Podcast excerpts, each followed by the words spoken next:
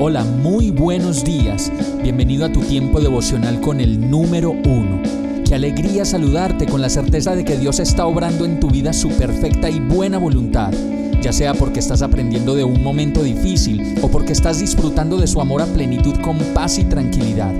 Llegó la hora de tomar tu Biblia, pues de seguro Dios te va a hablar, te va a reconfortar y lo mejor de todo, te va a dar las respuestas que estabas buscando. ¿Qué esperas? Vamos, súbete de una vez en este pequeño pero eterno vuelo devocional con destino al cielo.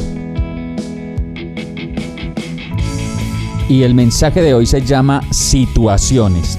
Jeremías 11:18 dice, El Señor me lo hizo saber y lo comprendí me mostró las maldades que habían cometido. Yo estoy seguro de que Dios se busca sus maneras de hacernos saber lo que está pasando para que lleguemos a comprender las situaciones. De pronto un divorcio, la muerte de alguien que no esperábamos, una situación jurídica difícil sin resolver, la enfermedad que no entendemos, los hijos, el sufrimiento, el dolor, tantas cosas que a decir verdad el inventario personal solo lo podemos hacer cada uno de nosotros con Dios.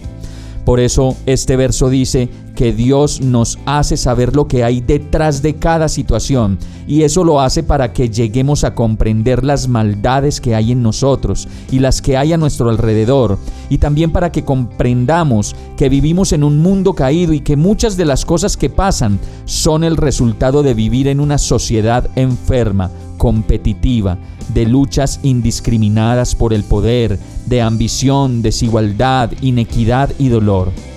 El Señor dice, Este pueblo me alaba con la boca y me honra con los labios, pero su corazón está lejos de mí. Isaías 29:13. Todo esto no es más que una de las tantas veces en que Dios nos llama nos quiere abrazar en sus brazos y nos quiere simplemente mostrar que apartados de Él, las cosas de la vida van a estar mucho más difíciles de resolver. Vamos a orar.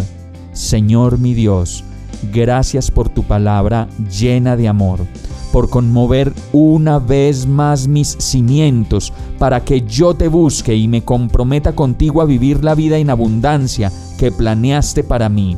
Ayúdame Señor enséñame, guíame y no me permitas soltarme de ti. Yo te lo pido en el nombre de Jesús. Amén.